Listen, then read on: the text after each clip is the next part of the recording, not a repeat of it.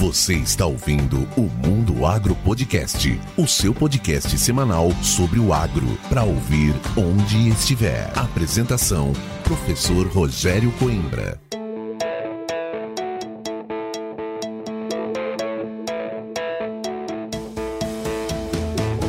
Começa agora mais um episódio do Mundo Agro Podcast, o seu podcast semanal sobre o agro para ouvir onde estiver e quando quiser. O episódio de hoje do Mundo Agro Podcast é um oferecimento da Agrosol Sementes e da Momesso. Para saber mais sobre esses dois grandes apoiadores do Mundo Agro Podcast, basta clicar no link de acesso ao site deles aqui na descrição desse podcast. E hoje nós estamos aqui, posso dizer, com uma convidada que é duplamente especial. Primeiro, que é colega minha de formação e da onde eu formei, lá da Unesp de Botucatu. E segundo, que ela me recebeu muito carinhosamente onde ela está trabalhando hoje, estudando na Universidade da Flórida. Ela é a Beatriz Toledo Franceschi. Não errei, né, Beatriz? Não, acertou. Falou certinho. É isso aí mais conhecido como Bia, né? A Beatriz. Exato. é, uhum. é lá de Jaú, uma cidade que eu conheço bem. E ela vai conversar com a gente, falar sobre esse trabalho muito legal de doutorado que ela está fazendo na Universidade da Flórida, em Gainesville, falando sobre resistência de plantas. Aí eu já vou deixar uma pergunta para você que está acompanhando a gente aqui, ou pelo YouTube, ou pelo fone de ouvido. Será que as plantas têm sistema imunológico? Então, fica aí até o final desse podcast que a Beatriz vai contar pra gente. Beatriz, olha, um prazer muito grande poder receber você agora aqui na minha casa, né? Você nos recebeu aí, não só eu, minha família toda. Passamos um dia muito agradável com você aí na universidade e agora é com muita honra que eu lhe convido e tô feliz de poder bater um papo com você, aprofundar um pouco mais nessa história de resistência de plantas e conhecer mais sobre a Beatriz, né? O que que levou ela a fazer agronomia? Tem uma história aí que ela desvirtuou um pouco o que os pais queriam, talvez, mas muito realizada, dá para ver nos seus olhos quando a gente conversa sobre sua área de trabalho, né? E falar da FCA a gente tem que parar, né? Porque senão começa a dar saudades. Beatriz, seja muito bem-vinda ao Mundo Agro Podcast. Muito obrigada. Eu que agradeço pela oportunidade. É meu primeiro podcast, eu nunca fiz. E a minha primeira entrevista, basicamente, em português também, então desculpa se eu falar alguma coisa errada, mas vamos lá. É, eu vou te dizer, antes da gente começar a gravar, eu tava conversando com a Beatriz aqui, eu falei, Beatriz, você já tá esquecendo algumas palavras em português, ainda mais no mundo acadêmico, né? Mas é tranquilo, fique tranquila, porque sua língua materna, né, sua língua natal, você não esquece não, é só uma questão de, de dar uma treinadinha. Mas vamos lá, Beatriz, eu sei que você é nascida em Jaú, estudou na nossa saudosa e querida FCA, Unesp, em Botucatu. Não vou dizer quando eu estudei, né? Porque senão vai falar, nossa, que diferença grande. Mas. E agora você está aí é, se eu não me engano, é pela segunda vez em Gainesville e agora fazendo o seu doutorado, o seu PhD. Conta pra gente então um pouquinho da Beatriz, né? Como que você chegou na agronomia e da agronomia, como que você deu esse salto aí pro hemisfério norte para estar tá fazendo esse trabalho super bacana nessa universidade que é muito legal. Sim, então, até eu às vezes me pergunto como eu vim parar nesse meio, mas minha família ela tinha usina é, de cana, então a gente sempre esteve no meio de agricultura. Mas eu nunca tinha despertado interesse por fazer agronomia, nem meu pai e a família dele, nenhum deles puxou esse ramo. Na verdade, eu tenho só um primo que estudou na FCA também, e eu sempre gostei dessa área. Eu, eu sempre gostei de fazer coisa diferente, né? eu nunca gostei de ir pelas mesmices, então coisa diferente com natureza sempre despertou minha curiosidade. E eu até prestei, eu fiquei dois anos fazendo cursinho para medicina, porque meu pai queria que eu fizesse medicina. Mas eu, eu não queria fazer e eu não sabia o que eu ia fazer. E não sei como eu falei, eu quero estudar fora. Eu sempre tive esse sonho de fazer intercâmbio, ter uma profissão que eu pudesse trabalhar tanto no Brasil quanto em outros países. E agronomia é uma, uma profissão que você pode fazer isso, né? Não temos uh, outras muitas no Brasil que você pode vir para cá e voltar e fazer esse tipo de coisa, porque a agronomia, nossa faculdade é muito boa no Brasil, então a gente não tem é, muito concorrência quando a gente vem para fora, que eles gostam muito dos profissionais brasileiros, né? Então isso foi muito bom, então acho que foi por isso. Daí eu tentei unir o útil ao agradável, as matérias que eu gostava, é, com essa possibilidade de estudar fora, voltar quando eu quiser para o meu país. E daí eu entrei em agronomia na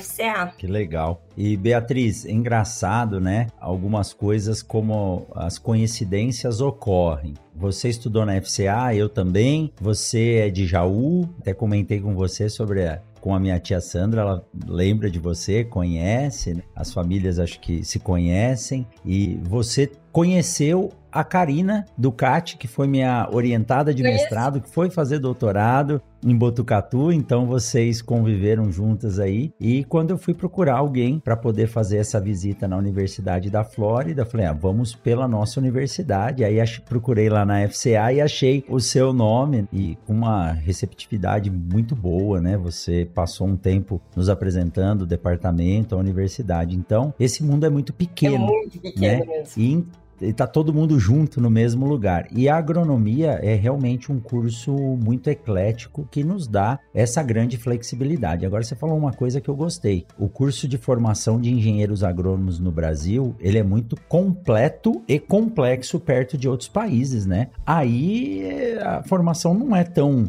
tão completa como a gente tem aqui. Eles têm duas fases de formação, né? Você quer explicar um pouquinho como funciona isso? Sim, então, eles não têm o curso de formação em engenharia agronômica que não existe, é mais específico. Eles podem ter, tipo, ciência dos solos ou química, é, pode ter bioquímica, esse tipo de coisa, microbiologia ou biologia, mas eles não têm o curso de agronomia, né? É, ou você tem horticultura, é muito específico. Então, nossa formação é muito boa porque a gente pode fazer muita coisa e a gente tem a gente aprende muita coisa, né? Então a gente aprende na, na nossa formação a gente aprende desde economia até cálculo, né? Até parte de ciência do solo. Então quando a gente vem para cá, a gente tem a gente tem um poder de ter uma mente muito aberta e tentar conectar todas as áreas integrar, né? Eu acho que isso faz muita diferença. E eles olham muito no rótulo. Eles só sabem aquela porção, então eles ficam muito presos, né, nessa, nessa parte de conhecimento. E eu acho que isso, nós brasileiros, a gente, nossa área é muito boa. E aí tem um outro ponto aí que eu sei que os professores das universidades americanas gostam. Dois episódios atrás, se eu não me engano, eu conversei com os professores da Universidade do Kansas e eles falam: os alunos do Brasil não têm preguiça de trabalhar, né? E os professores não, é... querem quem põe a mão na massa. E eu vi a correria que você tava. E esses dias você tava organizando um simpósio, alguma coisa assim aí, né? Exatamente. É. Então, aqui eles gostam mesmo dessa parte de ver se você não tem preguiça, se você faz as coisas, se você é muito proativa. Isso faz muita diferença também. E aqui que eu vejo uma coisa que a gente faz muito aqui é, na nossa universidade, a gente tenta levar a ciência para salas de aula. Então a gente faz muito tours para não só para criança, para gente que já tá no high school, sabe, quase entrando na faculdade, para conhecer a área. Na minha área, que é defesa, proteção de plantas, a gente tenta mostrar, porque tem muitos alunos que estão quase indo para a faculdade que não conhecem a nossa área e é uma área super bacana e não é muito valorizada, né? Nem no Brasil também. É, exato. Olha, eu acho que esse é o princípio, é o início do programa, dos programas de extensão, trazer a comunidade para dentro da universidade para que os, os jovens possam escolher as suas profissões já sabendo o que está acontecendo. É bem bacana, aqui na UFMT de Sinop tem alguns professores também uh, do núcleo básico que tem um programa desse de, de trazer os alunos do ensino médio para dentro da, uh, da universidade para que eles possam entender o que é. Mas é isso aí. Eu sei que os brasileiros são bem cotados nas universidades americanas e não é a primeira vez que eu encontro. Eu fico muito feliz, né? Como eu contei lá em 2016, eu abri a porta do laboratório, saíram dois ex-alunos da UFMT. Eu fiquei muito feliz de encontrá-los lá. Que bacana. E Beatriz, uh, conta pra gente como que foi essa sua experiência. Você já disse, né, que você queria conhecer outros países, outras culturas. Quando foi a primeira vez que você foi, já na graduação, fazer um estágio e como que você fez isso? Foi um intercâmbio? Foi por conta? Era algum programa da universidade? Então, é, para vir para os Estados Unidos, eu achei que era meio escasso. Na minha época, pelo menos, acabou aquele Ciências Sem Fronteiras, então tava meio difícil. Os professores aqui nos Estados Unidos estavam acostumados de receber aluno pago pelo Brasil, então foi uma transição meio difícil. Então eu tive que ir atrás de arrumar o estágio e tudo mais. Mas daí eu comecei. É sempre bom você fazer já um estágio na sua faculdade e ver a área primeiramente que você gosta ou está interessado ou você se aplique mais, né? E depois disso, conversar com o seu orientador para perguntar se ele tem um contato. Foi o que eu fiz. Meu orientador na, em Botucatu é, foi o Furtado. E ele teve uma aluna que também estudou na FCA, a doutora Natália Pérez. Ela estudou na FCA e ela é uma professora aqui no nosso departamento. E ela trabalha com doenças no morango. Então, eu perguntei para ele se ele tinha um contato. E daí eu mandei e-mail para ela falando o meu interesse de vir fazer um estágio. Porque eu sabia, desde quando eu entrei, eu queria vir para os Estados Unidos. Eu não queria ir para a Europa. Eu sabia que eu queria ir para os Estados Unidos. E na Europa a gente tem muito programas que dava para fazer intercâmbio, mas eu queria uma coisa aplicada, eu queria estágio. Então, desde o começo da minha graduação, eu já ia focando, conversando com professores, eu via os laboratórios que tinham essa possibilidade ou não. Então, eu já fui meio que focada. E com o Furtado eu vi que eu tinha a possibilidade, então eu fiquei no laboratório do Furtado. Ficou no Daí, pé 2000... dele. uhum. Em 2019, eu, foi a primeira vez que eu vim. Eu fiquei um ano com a doutora Natália Pérez. Eu agradeço muito a oportunidade que foi aí que eu vi que eu queria mesmo essa, essa área. E, nossa, foi tudo de bom. A gente cresce emocionalmente, amadurece, cresce em todas as áreas, né? Que legal. Então você veio a primeira vez num estágio durante a faculdade. Você trancou a faculdade e veio. Tranquei a faculdade. É, é, e é importante, assim, você passou um ano realmente, você conseguiu passar por diferentes estações é, climáticas, então quer dizer, é, deu para aprender tudo, a cultura, a língua você falou que já falava bem o inglês, mas sempre dá uma aprimorada e entender a rotina, né? Porque mudar de país não é simplesmente mudar de língua, é mudar a cultura, mudar a rotina, né? Até a alimentação é diferente. Eles não almoçam, eles comem um lanchinho, focam no trabalho das nove, se eu não me engano, às 17, né? E é importante a gente ter algo que eu falo que é o que mais ajuda no nosso currículo hoje hoje. Parceria, comunicação, network. Então você conversou com o orientador, seu orientador, professor Furtado, que eu lembro dele, é, tinha uma aluna que foi fazer estágio, virou professor aí, te indicou e aí as portas vão se abrindo, né? É isso que a gente tem que fazer. Não dá para ficar sentado e as oportunidades não passam mais do que uma vez na sua frente. E para o doutorado? É, eu sei que você, como eu, não fez o mestrado, né? Você deu um pulinho direto lá. Não é à toa, isso precisa ter um conhecimento já básico, né, para poder pular para o doutorado. E agora você está aí fazendo o seu doutorado, já está na metade do processo, terminando. Como é que tá, Beatriz? Então, é... ah, vale lembrar que quando eu vim para cá, não foi só quem indica, né? Você passa por um ah, processo. Sim. Então, os, aos estudantes que querem fazer isso, eu sugiro que foque muito no inglês, porque eles perguntam, eles fazem entrevista, eles querem ver se você tem conhecimento tanto na parte de agronomia, né, e tanto na parte do inglês. Então eles perguntam. Então a minha sugestão é para focar muito Exato. no inglês, que isso é o, faz o diferencial. Que eu vi muita gente sendo recusada por causa do inglês, e eu falava, nossa, mas a pessoa tem potencial, mas eles é, que é o meio de comunicação, né? E para e você poder exercer uma função e trabalhar, mesmo como estagiário, se você não conseguir se comunicar, você vai fazer coisa errada, né? Exatamente, mas o laboratório dela era só de brasileiro, então até aí era tipo, tudo bem, você, você aprenderia facinho, mas mesmo assim ela não aceitava quem não soubesse falar português, é inglês mesmo. Então... É a então primeira dica aí, ó. A primeira hashtag fica a dica. É a Estude dica. bem e venha com proficiência, né, Beatriz? Exatamente. Então, daí quando eu voltei pro Brasil, a gente teve o ano de pandemia, que foi 2020. Então, isso já dificultou. Eu já falava, já pensava assim, nossa, como eu vou fazer para voltar?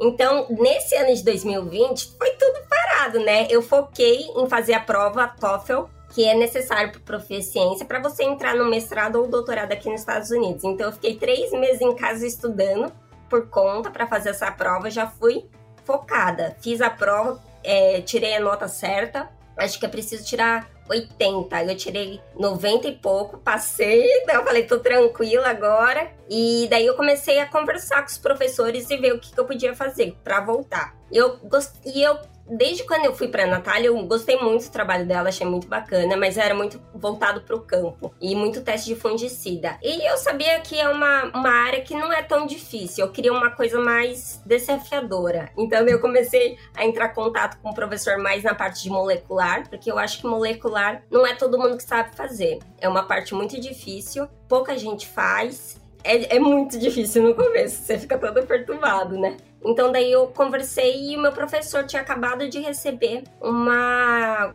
é, uma grant, né? Um, um dinheirão. Ele acho que recebeu 3 milhões de dólares para essa pesquisa que eu tô fazendo agora. Daí a gente conversou, eu apresentei para ele, eu fiquei dois meses com ele trabalhando todo dia com ele para ele me ensinar algumas técnicas para ver se eu teria condição de fazer um doutorado. E daí ele falou assim: "Tá, eu tô vendo que você aprende rápido, você tem, você gosta, você vai atrás, você estuda por conta. Então eu vou dar essa chance para você, porque não é fácil começar no doutorado, porque acho que foi um baque grande para mim.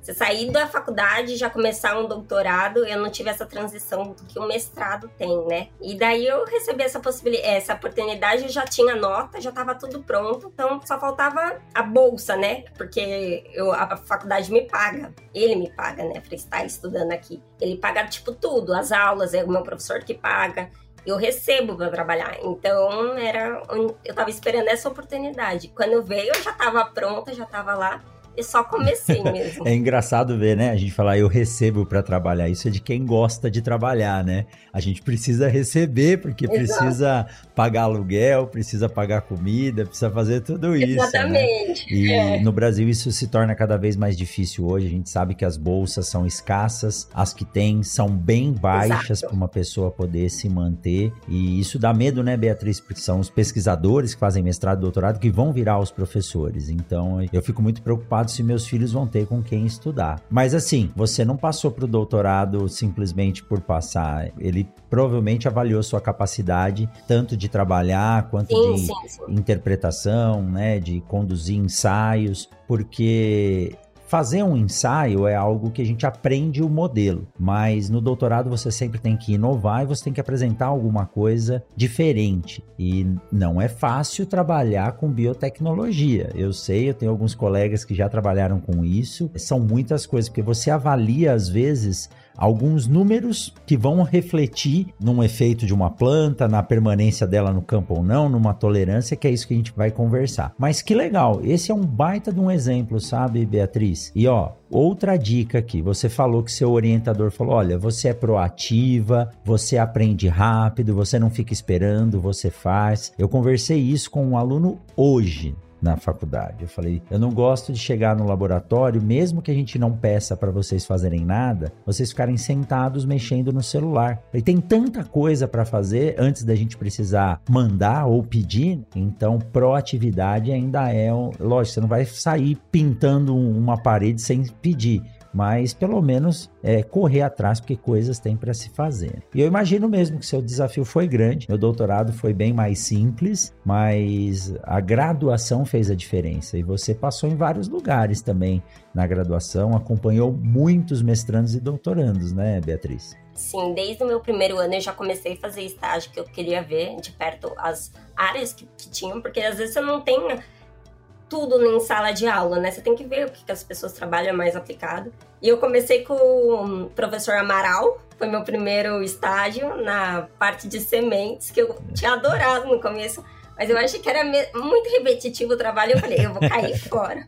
E daí eu fui na parte de proteção de plantas, mas desde o começo eu fazia estágio e sempre procurei, até nas férias, fazer estágio, porque uma coisa que eu não gosto é ficar parado, foi o que você falou. Eu acho que você tem sempre coisa para fazer. Mesmo no laboratório, você pode ver, perguntar, pegar uma pesquisa, ler um paper novo. Tem muita coisa para fazer. Então, eu acho que tempo de ficar mexendo no celular não é esse. Eu acho que o pessoal tem que focar agora na graduação. E porque passa muito rápido também, né? E isso vai mudar seu futuro. Às vezes, um paper que você lê, depois você encontra a pessoa, você fala, nossa, eu já, eu já li um paper sobre isso. Daí a pessoa já começa a conversar, nossa, sério? É. Daí você tem assunto, você vai puxando, você mostra que você é interessado, eu acho que faz muita diferença. E às vezes é por causa disso. E eu digo, o aluno que chega e vai ler um paper, esse já tá avançado. É, eu tinha mania de olhar o manual, né? Manual de um condutivímetro, manual de uma balança. Falei assim, bom, se eu tô aqui esperando alguma coisa sair de, um, de uma estufa, vou ler esse manual. Quando me perguntarem, eu já vou saber mexer. Então, é, basta querer, tem que ser proativo.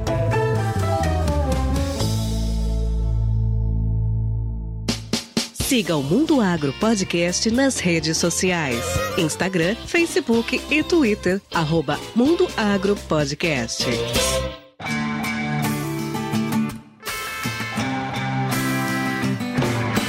Mas Beatriz, agora eu quero saber da sua pesquisa, né? É muito interessante. Até estava te dizendo que eu fui dar uma olhada que eu não lembrava tanto de doenças do arroz, uma cultura forte no Brasil. E o seu trabalho, ele é legal. Eu disse, minha esposa é imunologista, e às vezes eu falava para ela, eu acho que planta não responde que nem o ser humano, mas responde sim. E hoje isso tem crescido muito no Brasil produtos para indução à resistência, mas você está trabalhando de forma genética. Como que chegou esse programa? Você está aí no departamento de defesa vegetal, tem muitos professores, né? Conheci o professor Samuel, que inclusive vamos fazer o convite para ele participar aqui também do, do podcast. É um brasileiro que é professor e trabalha com a parte de é, microbiologia. E como que começou isso? O seu orientador, que eu tive o prazer de conhecer, ele já tinha um programa voltado a arroz arroz, porque o que eu achei interessante é que tem muitas culturas frutíferas, né? Morango, você me disse que blueberry, eu acho que é uma das culturas de maior pujança aí. Como chegou essa história né? de estudar uma doença do arroz economicamente preocupante e na parte genética,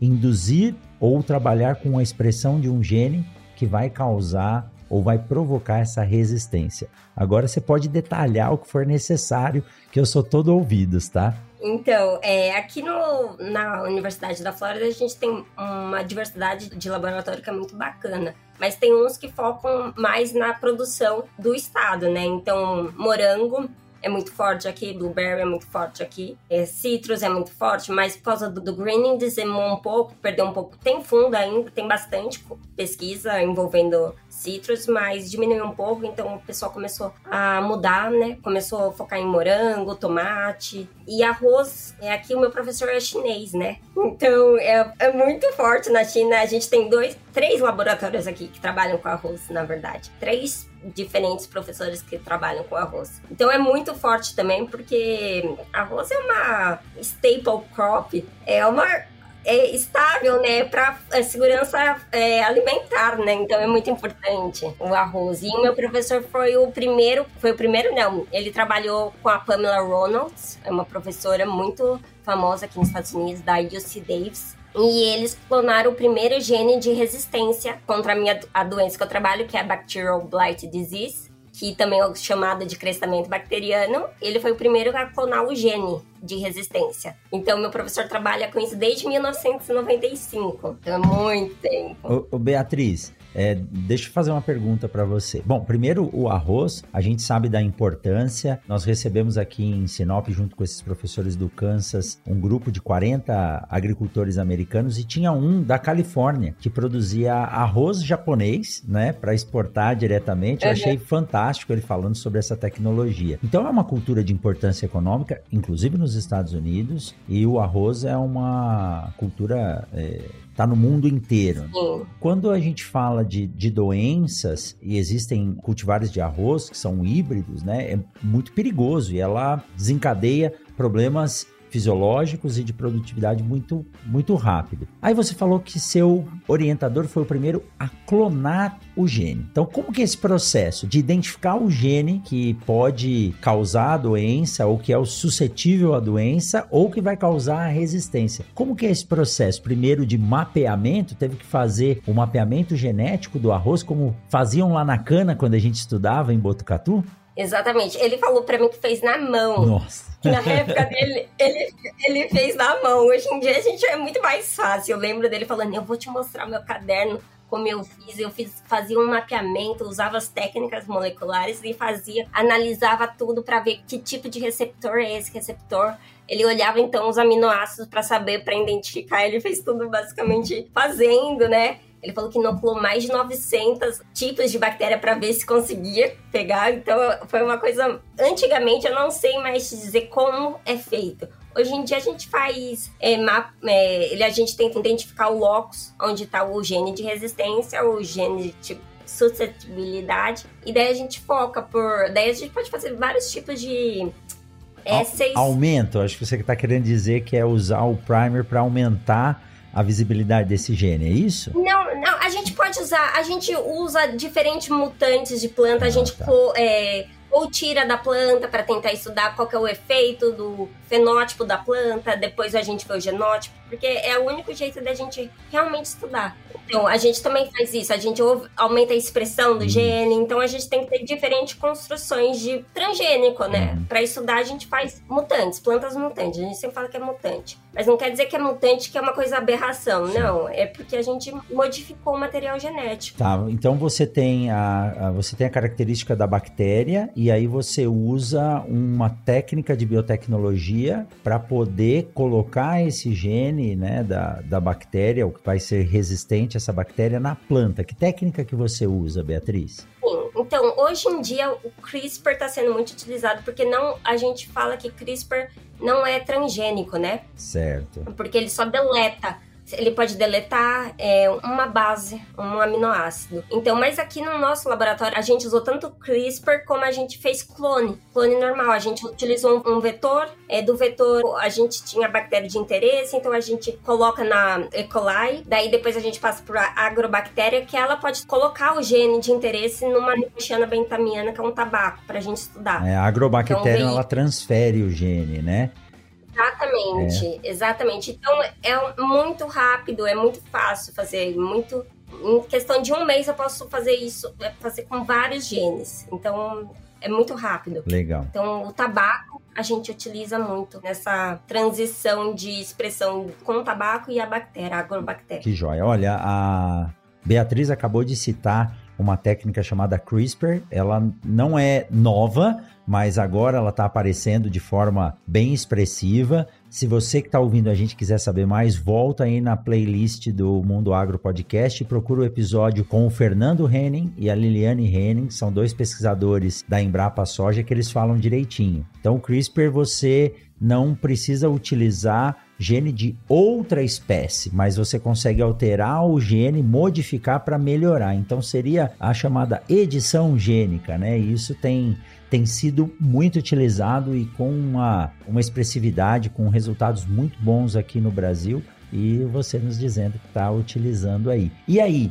a planta acaba adquirindo essa resistência? Você já tem esse resultado? Ou ainda está, assim, ou se não puder falar, você não fala também. Eu sei que tem muita coisa que são estudos, né? E às vezes segredos até para patente, mas nos dê uma dica aí de como funciona essa indução. Então, a gente trabalha com gene XA21, que é de XA, XA é de xantomonas, né, da espécie da bactéria. E já tem essa resistência, já é, já é utilizada e ela foi introgredida nas cultivares para não serem transgênicas. Então é uma espécie, é tipo um, uma espécie, é tipo um arroz wide step, é tipo uma weed. Ah, ok, como se fosse uma planta é daninha. Tipo uma planta daninha, é, exatamente, foi identificada na África, daí eles começaram a fazer introgressão para colocar dentro das linhas mais é, fortes de arroz, das cultivares de arroz. Então já na China já é muito utilizada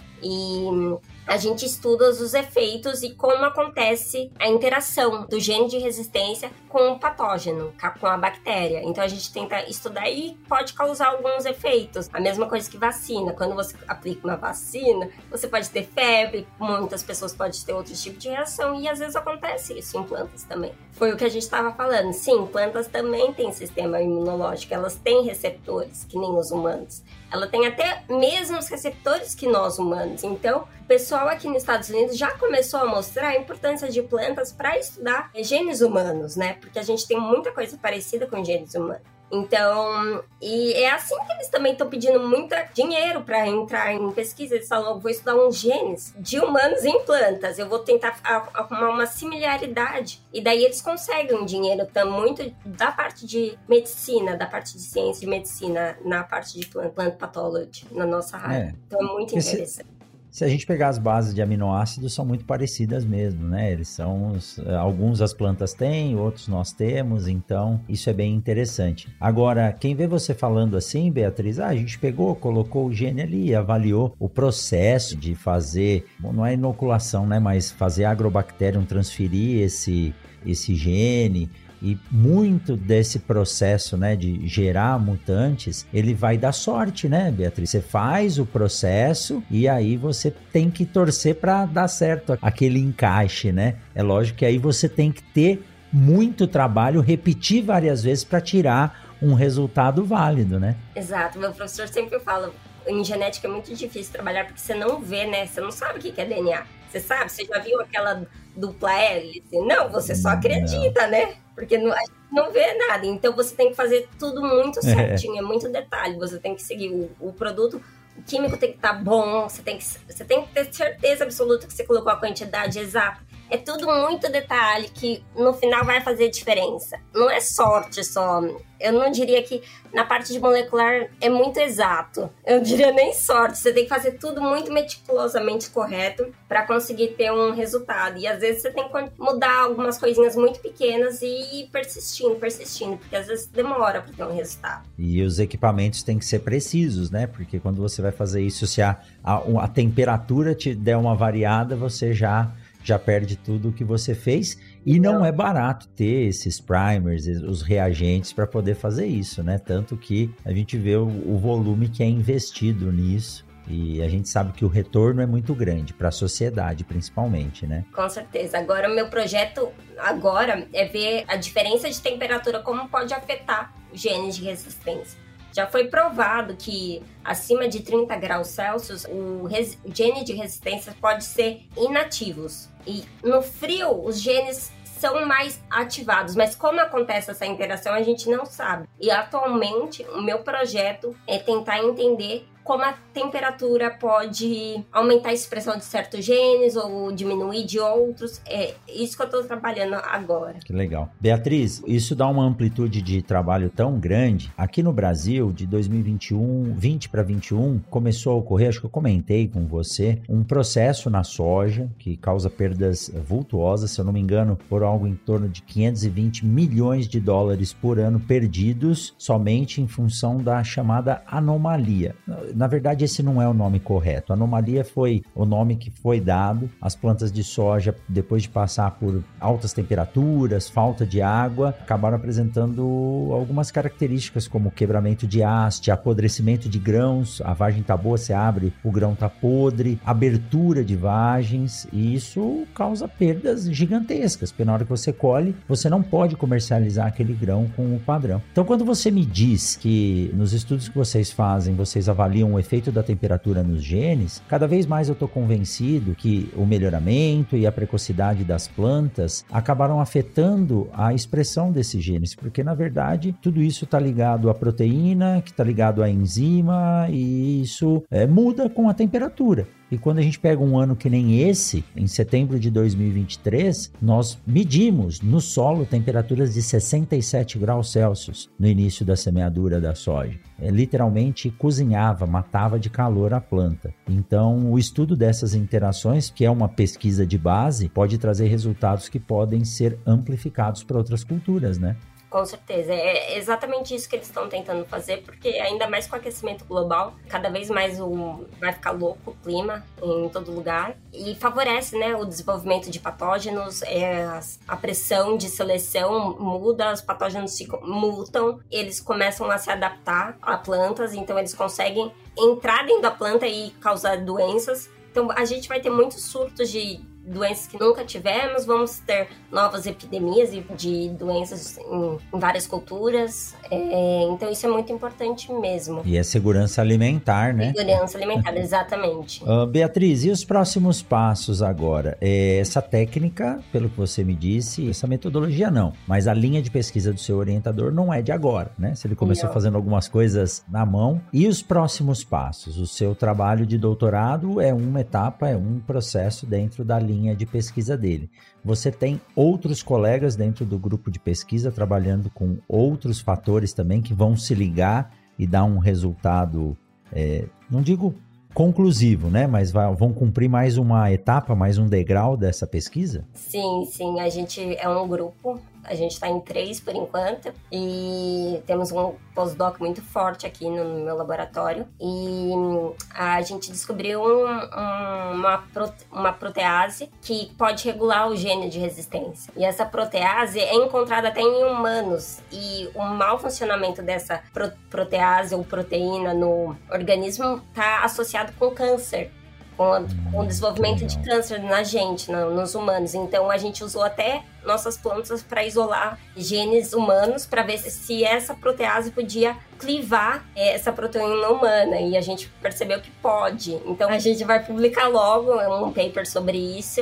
Eu não, isso eu não posso falar muito porque Tá, é muito. É uma coisa muito. É a cereja do bolo, né? A cereja do bolo é uma proteína que meu professor descobriu faz 15 anos e ele estava tentando entender porque ele achou que era associada a estresse, tolerância à temperatura, mas aí percebeu que é associada com vários mecanismos, então é uma coisa muito bacana. Legal. Ó, só para ficar claro, Beatriz, o, o, nosso público eu acho muito legal porque é muito eclético, sabe? Então a gente conversa desde as pessoas mais simples até os mais técnicos. Quando a Beatriz diz, não é um mutante humano dentro da planta não, mas a Beatriz pegou um gene de humano que pode ser expressado e pode ter essas alterações. E foi a Agrobacterium mesmo, Beatriz, que foi utilizada para colocar na planta e estudar esse gene, é isso? Exatamente, isso.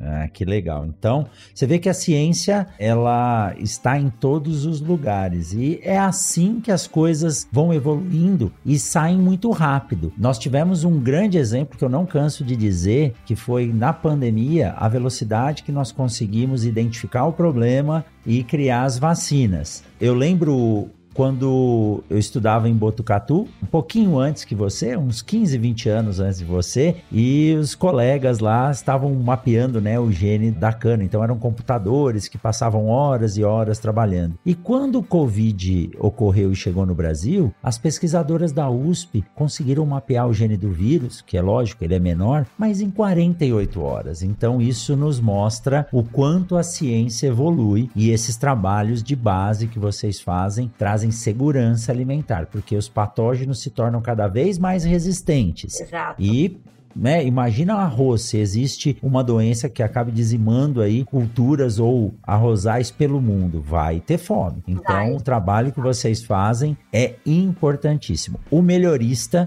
e quem estuda esses processos tem que estar, no mínimo, 10 anos antes do problema que vai ocorrer, né, Beatriz? Então, exatamente. Essa bactéria não temos aqui nos Estados Unidos é, as antomonas. Então é um rolo para trabalhar aqui, porque a gente está até envolvido com o FBI, é, para a gente trabalhar, a gente tem é um agente seletivo, então é muito difícil porque eles são muito rigorosos no momento que a gente trabalha com a bactéria. Tem um lugar especial que só a gente pode entrar, quem trabalha, eu, meu professor e, o nosso grupo. A gente, a polícia sempre vem aqui, a USDA, que é tipo uma Embrapa, para é, regularizar e ver se a gente está manipulando de uma forma correta, porque não temos nos Estados Unidos. E tá certo, né? Tem que ser, tem que ser rigoroso mesmo. É muito rigoroso, exatamente. Foi o que você falou. A gente já tá aqui na nossa universidade, meu professor só trabalha com esse patógeno. Então ele já tá, trabalha aqui já faz 30 anos, mais de 30 anos.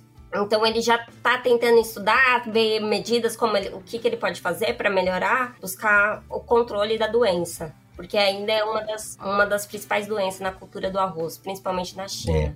E, né, a gente diz, né, se cada chinês precisar comer uma colher a mais de arroz, nós vamos ter que trabalhar muito aqui para mandar arroz para lá, né? Mas é legal, viu, Beatriz? Eu gosto muito de conversar com quem tá na base da ciência. Eu falo que os alunos de mestrado, doutorado são os mais loucos do mundo, porque eles estão fazendo, né, estudando, se preparando para qualificação, fazendo experimento, e é daí que sai a ciência que nós vamos utilizar lá na frente. Tenho certeza que logo nós vamos entender o que aconteceu com as plantas de soja nessa anomalia. Logo, logo nós vamos ter ou materiais resistentes, ou algumas tecnologias, químicos para poder ajudar, ou mesmo o manejo do sistema de produção para melhorar isso. E esse estudo que vem da biotecnologia é fantástico. Eu comecei a entender a biotecnologia quando entrei na universidade. Tudo evoluiu muito rápido. E aí, a minha esposa fala muito disso, né? Ela fala aqui, Rogério, quando você precisa de um primer, de um reagente, você tem que importar. Então demora um mês, dois meses. Aí vocês têm a vantagem, né, de estar próximo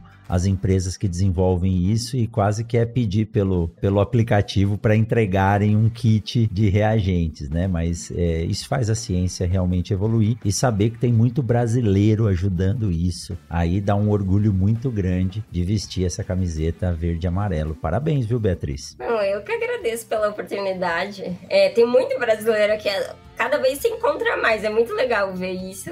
Você vê uma pessoa falando português no meio do departamento, é muito empolgante pra gente. E eu vou voltar aí, a gente já conversou para aprender um pouquinho mais com vocês. E olha, nem parece que você nunca participou de um podcast ou de uma entrevista, porque já pode montar um podcast aí da universidade. Eu, eu sei que, que a Universidade da Flórida tem um, porque eu já escutei, né? Então você já tá apta já a ir pros próximos. Fico muito feliz, viu, Beatriz, de poder conversar com vocês saber que a gente tem um cantinho do Brasil em cada lugar nas grandes universidades americanas e poder entender, saber o que está acontecendo, trocar essa ideia com vocês, fazer parceria para mandar alunos estudar e receber os professores e os produtores aqui no Brasil, porque o mundo é uma caixinha só. As fronteiras que dividem no mapa não existem é, fisicamente, né? Exatamente. Então, é, a comida está aí para todos e nós temos que exercer essa profissão nossa que é linda, que é a agronomia. Muito obrigado, viu, Beatriz? Parabéns pelo trabalho, parabéns pela iniciativa. Sair de casa não é fácil, né? Mas você se adaptou muito bem. Tenho certeza que seu futuro é grande. Quem sabe logo uma professora da Universidade da Flórida, né? É, é os planos só Deus sabe. Eu confio em Deus. Deus sabe de tudo, é, com certeza. Ah, mas é isso aí. Beatriz, eu vou deixar aqui na descrição do episódio o seu LinkedIn. Se você quiser deixar mais algum link do grupo de pesquisa, uh, do seu professor, você me diz, a gente coloca aqui na descrição. Pode e quem quiser. Meu, é, meu e-mail também da faculdade, se alguém precisar entrar em contato, se eu às vezes me desculpe se eu falei alguma besteira também, que às vezes na ansiedade a gente tenta falar tanta coisa que às vezes a gente as pessoas não vão entender de forma correta ou interpretação. Então, se alguém precisar conversar comigo, pode passar meu e-mail. Ok, vai ficar aqui na descrição do episódio. Eu tenho certeza, assim como você respondeu ao meu e-mail e me recebeu muito bem aí, você vai receber as perguntas ou os contatos e vai responder. E essa interação é o que vale. E essa é a função do podcast: trazer pessoas novas de diferentes lugares do Brasil e do mundo para difundir essa informação do agro que faz a gente muito feliz. Muito obrigado, viu, Beatriz? Mande um forte abraço para o seu orientador. Como que é o nome dele mesmo? Em chinês é difícil, né? É Wen One Song. Olha, já, você já tá craque já, tá? E... e, um, e um bom trabalho para vocês aí. Eu sei que o trabalho é árduo. Mande um abraço para todo mundo. E professor Samuel também, logo a gente se encontra aqui. Muito obrigado, viu, Beatriz? Obrigada eu. Qualquer coisa é só chamar aqui também. Se tiver estudante, a gente sempre tá querendo fazer parcerias também, vir estudante para cá, que puder ajudar. A brasileira tem que se ajudar, né? Então. Joia, muito obrigado. Bom, você que ficou com a gente até agora, saiba que vale a pena seguir o podcast em todas as plataformas de áudio. Agora você tem a oportunidade de ver os nossos entrevistados no YouTube, porque o nosso canal do YouTube agora está com vídeo todas as semanas dos episódios, seja gravado à distância, como hoje, eu aqui em Sinop, no Brasil, a Beatriz lá em Gainesville, na Universidade da Flórida, ou gravado no nosso estúdio aqui em Sinop. Então, para que essa informação chegue mais longe, compartilhe, valide, dê um joinha aí no nosso podcast que a função é essa. É um programa de extensão e então a gente tem que levar a informação. Beatriz, tudo de bom, um forte abraço. Espero lhe encontrar pessoalmente em breve e aproveite esse ano aí e o finalzinho de inverno aí na Flórida. Daqui a pouco chega o calorão. Tudo de bom, Beatriz. Até mais. Obrigada. Até. Tchau, tchau.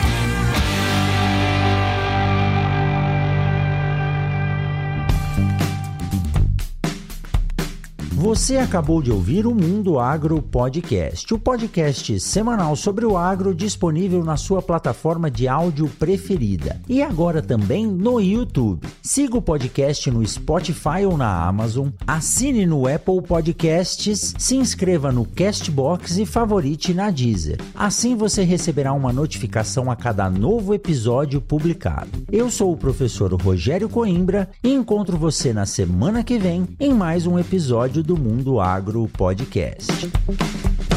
Você ouviu o Mundo Agro Podcast.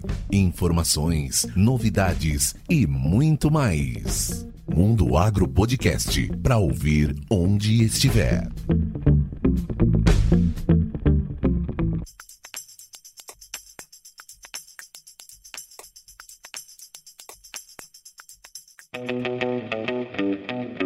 Esse podcast foi editado por Edição On Demand. Siga no Instagram, arroba Edição On Demand, ou acesse o site ediçãoondemand.com.br.